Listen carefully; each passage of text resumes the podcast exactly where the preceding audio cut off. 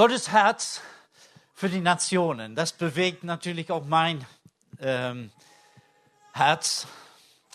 Und in 1. Buch Mose, Kapitel 11, finden wir da die Ursprung der Völker. Die kommen zusammen, alle Menschen, quasi alle Menschen dieser Welt, sie kommen zusammen und sie wollen einen Turm bauen. Sie wollen in den Himmel gehen. Sie wollen ihren eigenen Weg in den Himmel gehen. Und Gott, der im Himmel wohnt, sagt, lass uns runterkommen und lass uns schauen, was die Menschen machen. Denn obwohl sie in den Himmel hineinbauen, sie sind noch nicht in den Himmel gekommen. Deswegen muss Gott herunterkommen. Und er ist besorgt, was er sieht. Und äh, eigentlich eine ganz schreckliche Sache. Er hat zum Beispiel hier in diesem, zu der Zeit haben wir alle nur Englisch gesprochen. Also, wenn ich meine Bibel lese, alles in Englisch. Ja. Und Gott hat die Sprachen geschlagen und alle haben sich nicht mehr verstanden. Es war eine Verwirrung der Sprachen, die Völker würden zerstreut, Feindschaft ist zwischen den Völkern gekommen. Es gibt ab und zu mal einen Bürgerkrieg, wo Brüder gegen Brüder kämpfen, aber die Kriege dieser Welt sie sind meistens zwischen die unterschiedlichen Nationen und Völker. Das ist 1. Mose Kapitel 11. Aber nach Kapitel 11 kommt Kapitel 12. Sehen wir gut, nicht, dass es nicht aufgehört hat. Und Gott beruft einen Mann namens Abraham aus Irak. Und er sagt Abraham, in dir werden gesegnet werden alle Nationen oder manche Übersetzungen sagen alle Familien, alle Sippen dieser Welt. Und Abraham folgt Gott, er geht nach Kanaan, er folgt ihm, wo er äh, hingehen sollte. Kapitel 15 und 17 werden diese Verheißung wieder holt. Und ich weiß, ich habe Michael denn mehrmals äh, Lehren gehört über das Prophetische in Kapitel 15 über das Dabar Gottes, das Wort Gottes kam zu Abraham, als er so niedergeschlagen war und hat gedacht, das wird nie in Erfüllung gehen. Gott führt immer raus, schau mal die Sterne, kannst du die zählen, kannst du die, die, die Sandkörnchen am Meer, am, am Strand zählen. So zahlreich werden deine Nachkommen sein. Dir werden gesegnet werden alle Nationen dieser Erde. Und dann kommt es und es heißt, und Abraham glaubte Gott und es wurde ihm zu Gerechtigkeit zugerechnet. Das ist so eine Sache, was man denkt, das kommt aus der Reformation. Denn äh, als Martin Luther in einem Turm war, irgendwo in Wittenberg, der hat etwas Ähnliches gelesen, dass nicht durch unsere Werke würden wir gerechtfertigt vor Gott. Nicht durch unsere, die Dinge, die wir tun, das macht uns recht vor Gott, sondern indem wir glauben, das, was Gott gesagt hat, indem wir annehmen, das, was Gott getan hat. Und genau das hat Abraham gemacht. Und ich weiß noch, als ich das gemacht habe, ich war 17 Jahre alt und ich glaubte Gott und ich nahm Jesus in mein Leben an. Und es wurde mir zur Gerechtigkeit zugerechnet. Und die Leute haben gesagt, der ist ein Neubekehrter, der ist neu im Glauben. Und als Abraham neu im Glauben, und gleichzeitig hatte er eine Vision für die Nationen dieser Welt. Und ich meine, bevor wir unseren Glaubensgrundkurs machen, sollten wir den Kairos-Kurs machen, dass wir alle, ja, also die Kairos-Leute, die klatschen. Also, es gehört, es gehört, es ist nicht für Fortgeschrittene dass wir sehen, dass es Menschen überall auf dieser Welt gibt. Das, das ist etwas Grundlegendes für uns als Christen. Wir leben in einer Welt, man redet davon, dass es eine Globalisierung, dass die Nationen sind nicht mehr draußen, sondern auch mitten unter uns. Und das ist eigentlich eine super Sache. Das ist, äh, äh, das ist ein Bild, glaube ich, vom Reich Gottes was besteht aus allen Nationen dieser Welt. Und das begeistert mich, Apostel, äh, Offenbarung Kapitel 7.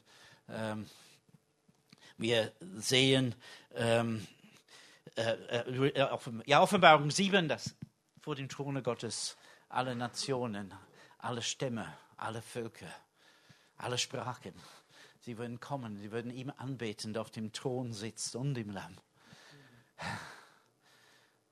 Das ist, das ist, denn, das ist denn so großartig. Wir gehen durch das Alte Testament und wir sehen das auch nach dem Tod von Abraham in der kommenden Generation. Das geht immer, immer weiter. Zum Beispiel in Jesaja 49 sagt Jesaja dem Volk Israel oder also den Überrest in Juda.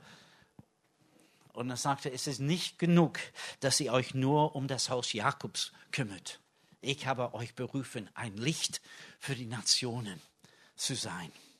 Und dann kommen wir im Neuen Testament.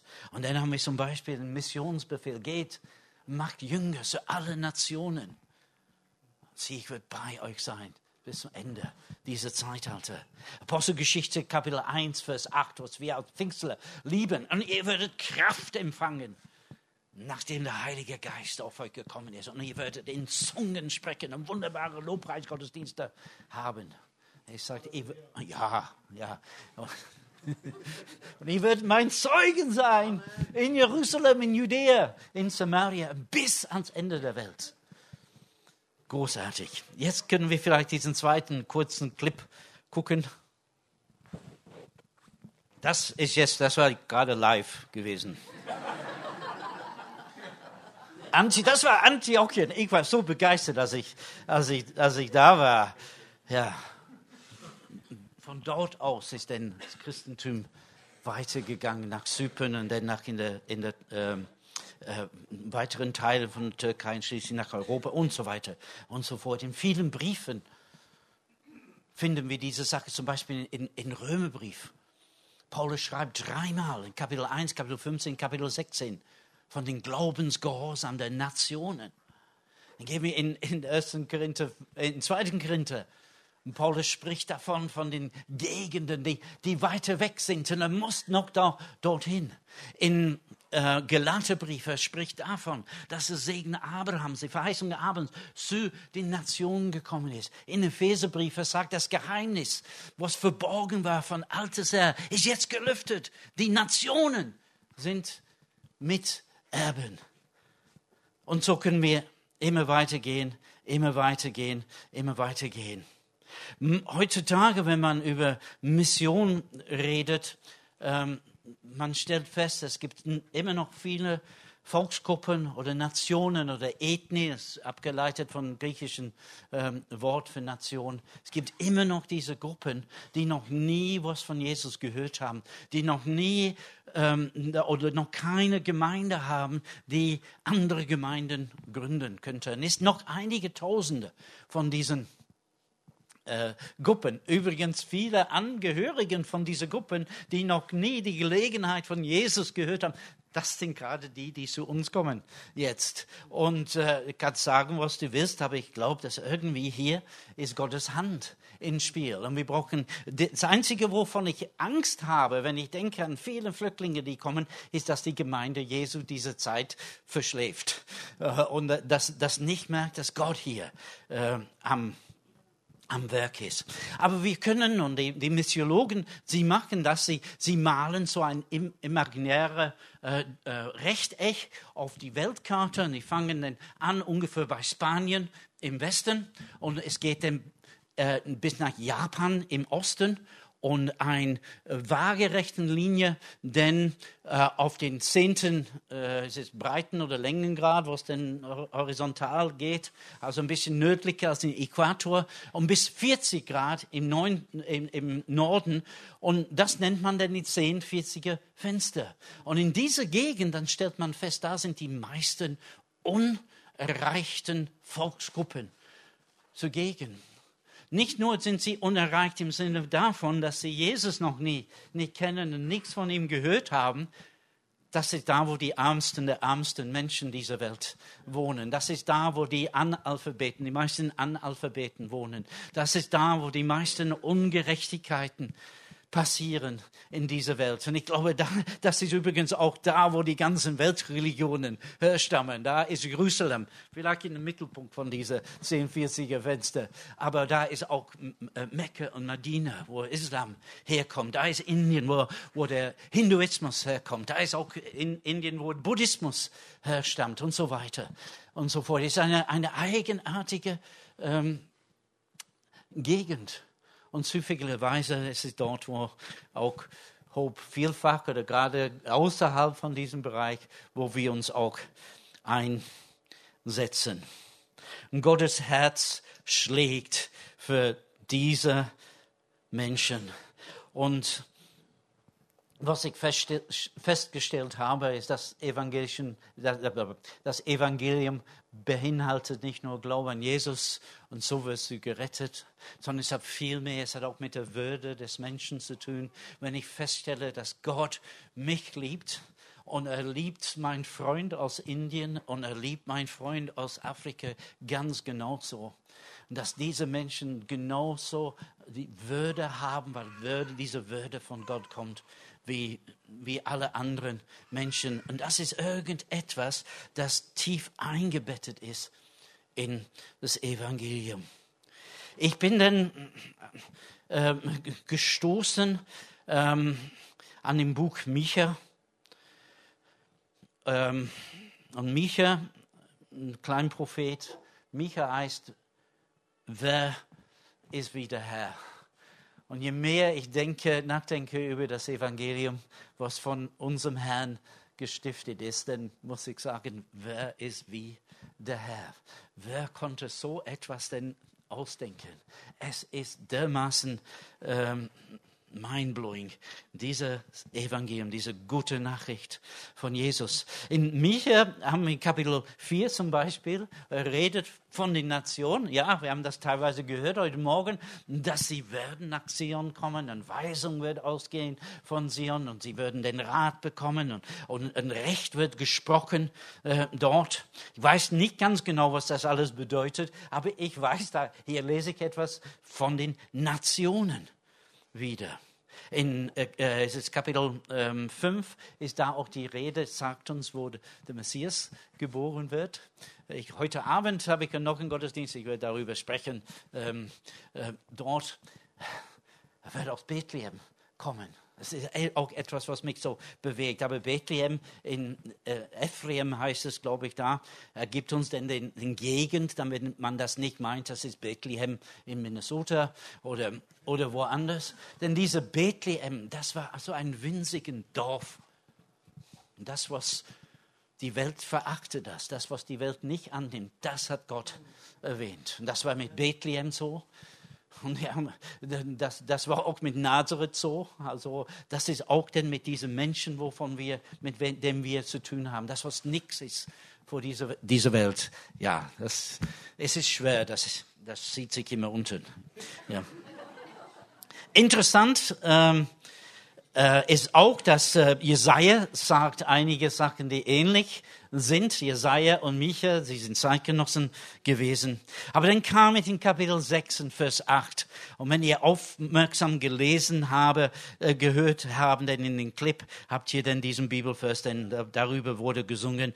Man hat dir mitgeteilt, Mensch, was gut ist und was fordert der Herr von dir, als Recht zu üben, das Gute zu lieben und bescheiden oder demütig zu gehen vor deinen Gott.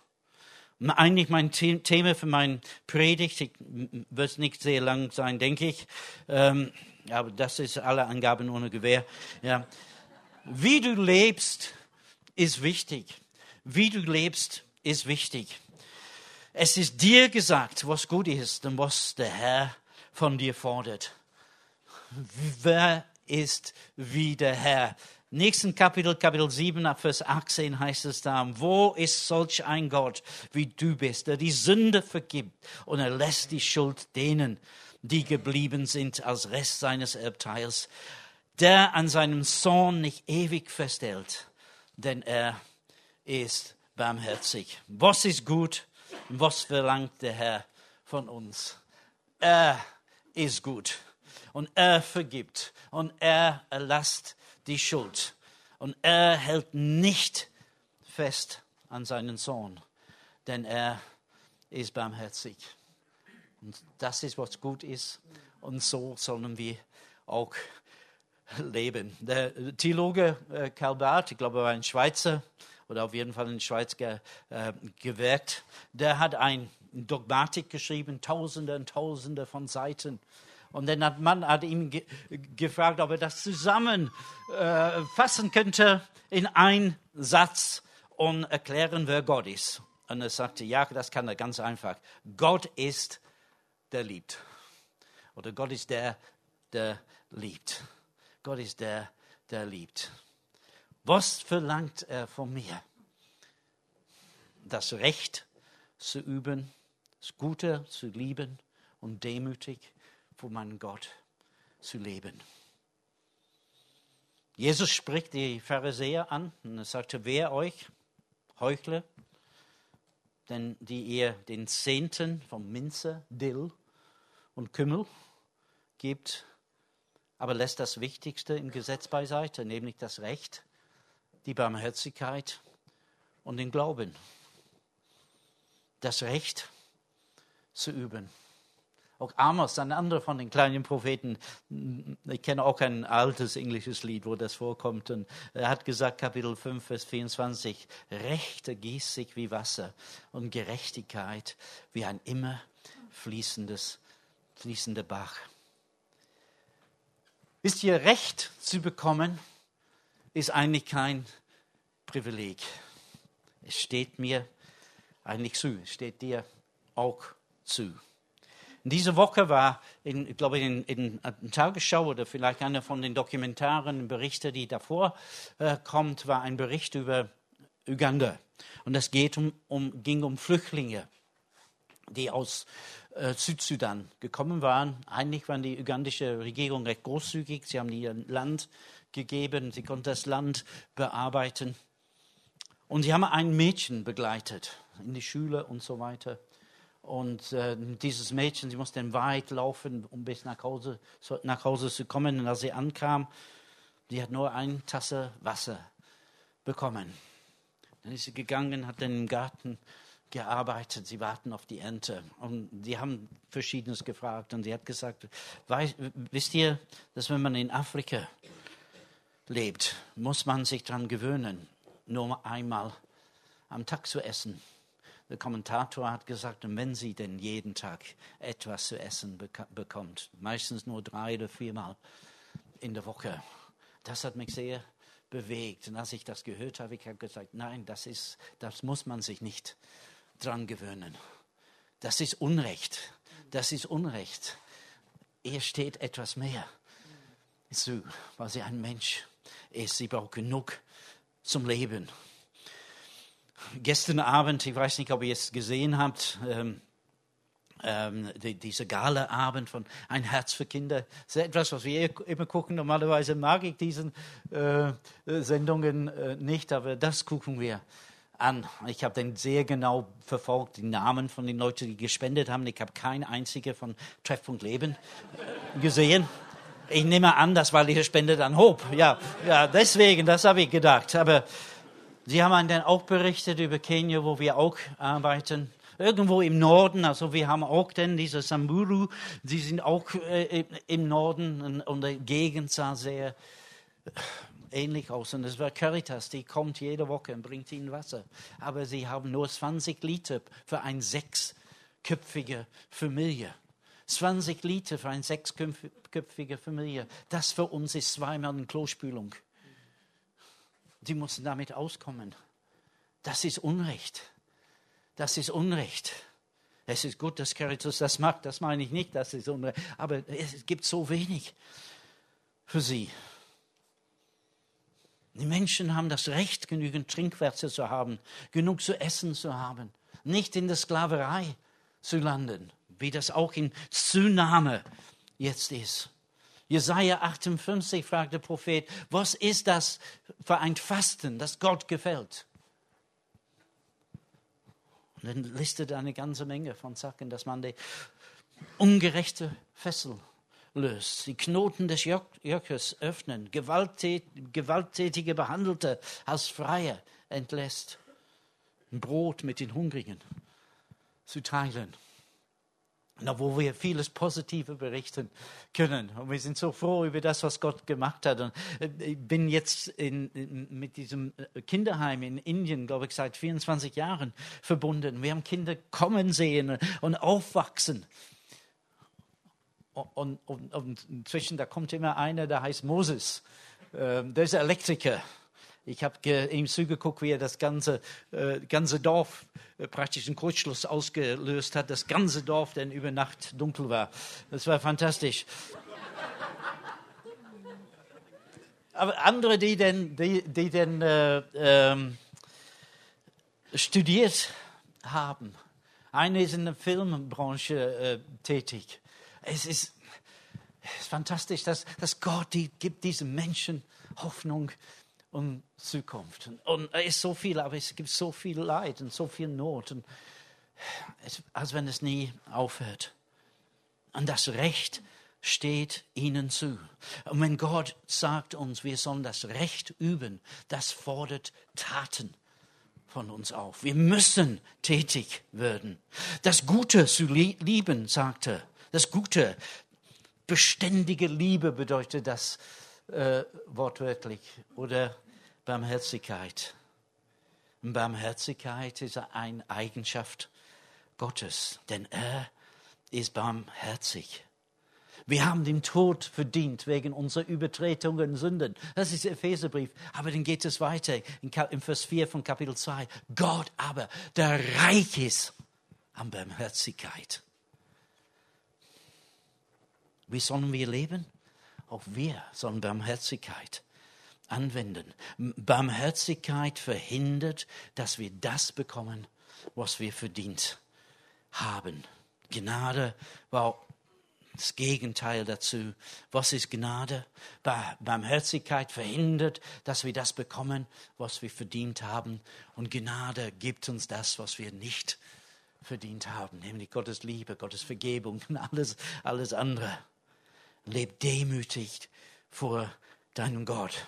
Es gibt ein Buch von, von, von Charles Dickens, das heißt äh, David Copperfield, und da ist ein Charakter da drin, und da heißt Uriah Heep, wurde dann ein Rock, später eine Rockgruppe, aber er, er, kommt aus, aus diesem David Copperfield, und er begrüßt alle, der, der hat einen kleinen Puckel, wie er läuft, und immer seine Hände reibt, und er begrüßt sich als deine demütige Diener. Und dabei ist ein ganz... Äh, zwielichtiger Charakter, der viele dann äh, ausraubt und so weiter. Aber das ist nicht, was Demut ist. Sondern ist, dass ich lebe in der, in, in der ähm, Gewissheit dessen, was ich bin. Ich bin ein Sünder, aber ich bin ein, ein Sünder, der gerecht gesprochen ist durch den Glauben. Ich kenne meine Identität in Gott und ich lerne es immer, immer weiter äh, kennen. Ich so lebe ich vor meinem Gott. Ich weiß um meine Begrenzungen.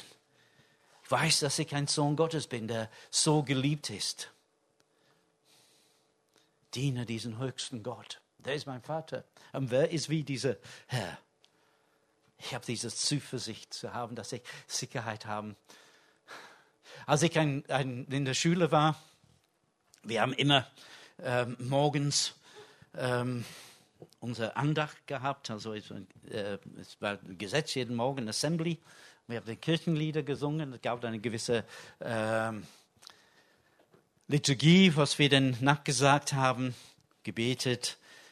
Einmal in der Woche kam ein Pfarrer, einmal abwechselnd anglikanische Pfarrer, dann der Methodisten, methodistische Pfarrer. Und ich weiß noch, als wir als einmal da war, waren wir ziemlich am Schluss und äh, wir haben unsere Hände gefaltet, die Augen ge ge geschlossen und wir haben das Vater unser gesagt. So, Vater unser, der im Himmel bist. Und der Kerl, der hinter mir war, der lehnte sich vorwärts nach vorne, sein Stirn auf meinen Rücken. Und er hat seine Nase abgeputzt an meinem Pullover. Und gerade bei und führe uns nicht in Versuchung. Ich bin umgedreht und ich habe ihm eine gehauen. Ich war noch kein Christ. Er hätte es lieber nichts tun sollen. Denn der war bekannt als ein richtiger Schlägertyp. Und er hat gesagt, warte, bis Schule zu Ende ist. Ich habe nicht gewartet, bis die Schule zu Ende war. Ich habe mich auf, äh, davon gemacht, also sobald die letzte Glocke geleuchtet ist. Und er hat mich gesehen und da hinter mir her. Ich bin gelaufen, so schnell ich konnte. Und es war ein Donnerstag, das weiß ich noch ganz genau, weil ich sollte zu meiner Oma. Meine Oma wohnte nicht so weit weg von der Schule. Und er hinter mir her, und ich bin, ich bin gelaufen, ich konnte fast seinen Atem spüren. Ich bin so schnell gelaufen, reingebogen, den Berg hochgelaufen und dann dort in der Straße, das war so ein Sackgasse, wo meine Oma gewohnt hat. Und mein Vater stand vor der Tür und hat nur die Blumen geguckt oder was weiß ich. Und als ich meinen Vater gesehen habe, habe ich angefangen zu laufen. Als der, der hinter mir war, mein Vater gesehen hat, er hat auch gebremst und ist hinten umgedreht und weggelaufen. Wenn wir in der Nähe sind von unserem Vater, unserem Vater im Himmel, haben wir Sicherheit. Wir brauchen uns nichts zu fürchten. Nächsten Tag gab es Prügel. Aber für den, für den Tag war alles, alles gut. Das vorletzte Buch der Bibel heißt Judas. Geschrieben wahrscheinlich von Judas, der Bruder Jesu. Und in seinem kurzen Brief schreibt er fünfmal von Barmherzigkeit. Einmal hat, hat Judas gesagt über Jesus, also stellt euch vor, ihr wächst auf in einer Familie und der ältere Bruder ist der Sohn Gottes. Das, das muss denn einige Spannungen hervorbringen. Einmal hat er gesagt, er ist verrückt, der ist von Sinnen, aber irgendwie haben sie sich denn zusammengetan, irgendwie hat, hat Judas denn ähm, Jesus, Jesus begegnet und äh, hat Barmherzigkeit erfahren. Recht, Barmherzigkeit, Demut, Gnade. Das ist das Kennzeichen des Christentums, das Kennzeichen des Evangeliums, das wir auch in den Nationen exportieren wollen. Wir exportieren nicht die Überle Überlegenheit des Westens, der äh, äh Überlegenheit des weißen Mannes. Ich war im März in Neu-Delhi in Indien und ich traf einen Mann, der hat seit 1992 mehr als 50.000 Gemeinden gegründet, allerdings kleine Gemeinden. Und er sagte mir, zweimal im Monat treff, trifft er sich mit 500 Pastoren in Delhi. Und sie beten mehrere Stunden, sie beten für die Nationen der Welt und vorrangig Europa. Denn er sagt, was nutzt es, wenn Indien gerettet wird und Europa geht verloren? Und sie, sie, sie, sie ringen mit Gott, dass Gott Europa segnet. Das sind unsere Partner, das sind unsere Brüder. Und wir teilen mit ihnen dieses Evangelium von Recht, Barmherzigkeit, Demut, Gnade. Und um das zu leben, brauchen wir auch die Kraft Gottes. Ich habe den nach einem zündenden Beispiel, eine Illustration, eine Geschichte wollte ich euch erzählen von irgendwas Großartiges. Ich habe durch meine ganze Bibliothek durchgeguckt und ich habe nichts gefunden. Ich habe ein Buch herausgezogen, das habe ich vor Jahren gelesen. What's so amazing about grace? Von Philipp Yancey, einem Amerikaner. Was ist so besonders über die Gnade? Und er schreibt über die Gnade da. Sehr viele, viele sündende Beispiele, aber es ist viel zu lang. Dann sind mir zwei Dinge denn eingefallen. Vor Jahren, 1989, in unserer Gemeinde ist eine Familie dazugestoßen. Der Mann hat, war Muttersprache Englisch und so, da gab es eine gewisse Verbindung mit mir. Wir haben uns sehr gut verstanden und äh, wir haben eine gute Zeit miteinander gehabt über Jahre. Und ich weiß nicht, wann, wann das genau war, dass wir nach einigen Jahren kam dann etwas Spannung aus. Und ich, ich weiß, das kam dann zu einem ein, ein, ein Gipfel. Wir haben irgendeine Besprechung und er war dabei und ich habe dann irgendetwas gesagt. Und er meinte, ich habe ihn angegriffen, ich habe Dinge gesagt, das, was nicht stimmen über ihn, was, soweit ich das noch erinnern kann, das war auf jeden Fall nicht meine Absicht.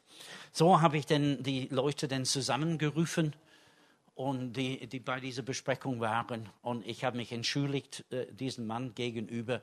Und ich habe gesagt, er meint, dass ich da, oder sagt, dass, dass ich das und das gesagt habe. Und ich entschuldige mich. Ich habe nicht in Erinnerung, dass ich so gesagt habe, aber wenn ja, ich entschuldige, es tut mir leid.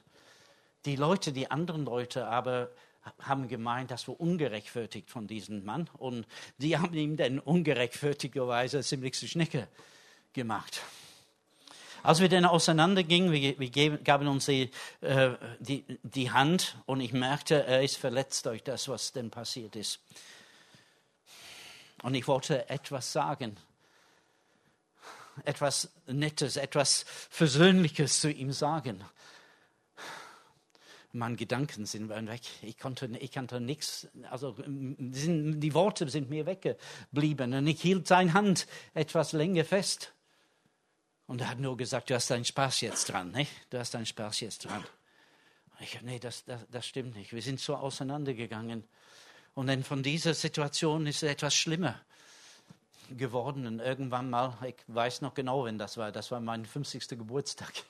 Da ist zu mir gekommen und hat mir ein kleines Geschenk gegeben und hat gesagt, das war das, sein letztes Mal im Gottesdienst hier. Er ist nie wieder in die Gemeinde gekommen. Dummerweise, ich fühlte mich dann von ihm verletzt. Dummerweise, seine Tochter war in der gleichen Klasse wie unsere Tochter. Und so haben wir uns immer wieder, sind wir uns begegnet bei den Elternabend und, verschiedene Sachen in der, in der Schule. Und meine Frau, sie hat sich sehr gut mit seiner Frau verstanden und so haben sie immer zusammengesessen und immer, immer so ge, gequasselt über alles. Und ich saß neben ihr und er saß neben seiner Frau und wir haben einander nicht angeguckt. Meine Frau hat mich gefragt, was ist mit euch denn los? Das war ein Eisblock zwischen uns, was wir beide, glaube ich, gezeugt haben. Äh, was habe ich gerade gesagt von dieses e- Evangelium von Barmherzigkeit und Recht? Also das ist nichts mit Barmherzigkeit, das ist nichts mit Gnade, das ist Recht. Jeder steht es zu, versöhnt mit den anderen, ganz besonders wenn er ein Bruder ist. Aber wir haben es nicht geschafft. Es dauerte zehn Jahre. Zehn Jahre. Dann haben wir uns wieder getroffen. Wir konnten einen Kaffee miteinander trinken und miteinander normal reden und austauschen. Ich habe ihm dann bei einer Sache geholfen. Er hat sein Herz mit mir geteilt. Und wir sind jetzt wieder gut beieinander. Aber ich habe noch eine Geschichte. Die Zeit Nee, ich, jetzt, nicht mehr als eine halbe Stunde, ja. Ja.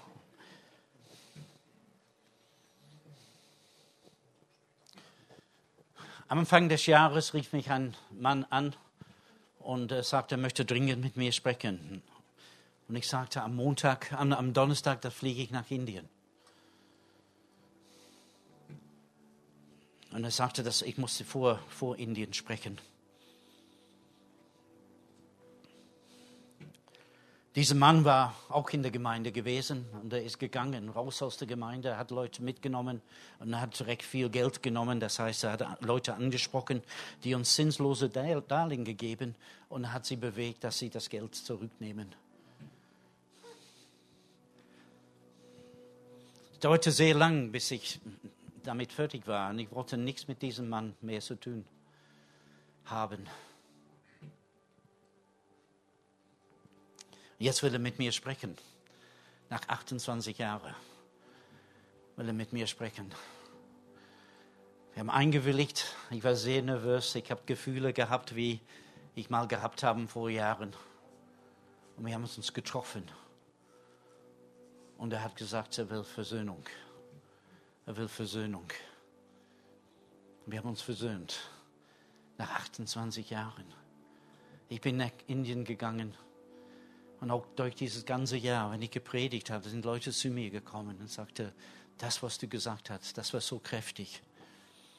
Das, was du gesagt hast, das war, hat so ein, ein Gewicht. Letzten Sonntag war ich in der Gemeinde. Ein Mann ist zu mir gekommen und hat gesagt, das war die beste Predigt, die ich je von dir gehört habe. Ich weiß nicht, was sie anders gemacht haben, aber der Hintergrund war anders. Recht geübt, das Güte gelebt, demütig vor meinem Gott gelebt. Das ist etwas, was Unsichtbares ist. Was du sagst, die gleichen Worte, aber sie haben mehr Kraft. Und ich möchte kurz, ich weiß das, es tut mir leid, dass ich so viel Zeit genommen habe. Aber seine göttliche Kraft gibt uns alle, was wir brauchen. Und ich möchte einfach beten für uns allen, dass wir das Evangelium immer wieder, immer wieder, immer wieder erleben. Vater, in dem Naja, bitte steh auf, ja, im Namen Jesus. Wir kommen zu dir. Wir danken dir für das wunderbare Evangelium. Und wir danken dir, dass wir einen Gott haben, der unvergleichlich ist. Ein Gott, der kommt und hilft uns bei allen Lebenslagen. Ob wir vor dem Gericht sind, ob wir in unserem Alltagsleben sind, ob, wir, ob es in der Gemeinde ist, ob es in Beruf ist. Herr, wir danken dir, dass du da bist. Und das gute, saubere, wunderbare Evangelium geht mit uns. Und danke, dass wir alle unterwegs sind. Danke, dass wir alle mit dir gehen, Herr. Und dass du, Herr Jesus, mit uns gehst. Danke, Herr, dass wir wachsen können in der Kenntnis von diesem Evangelium. Aber nicht nur in der Kenntnis, sondern auch in Erfahrung. Und ich möchte beten für jeden Einzelnen, der hier ist heute Morgen. Das fehlt. Wenn es irgendjemand etwas fehlt von diesem Evangelium, vielleicht nicht der Kenntnis, aber die Erfahrung. Ich möchte dich bitten, füge bitte du das hinzu. Wo Ablehnung ist, Herr, wir weisen das zurück, die Ablehnung, wo Unversöhnlichkeit da ist. In den Namen Jesus machen das kaputt. In Jesu Namen. Wir bitten dich, Herr, dass du dich ausbreitest, dass wir alle so einen Schritt nach vorne tun. In Erkenntnis, aber auch in Erfahrung. Herr, dass wir etwas haben, was wir teilen können mit den Nationen, mit den Nationen mitten unter uns, mit den Nationen, die auf der anderen Seite der Welt sind. Auch mit diesem Volk Israel.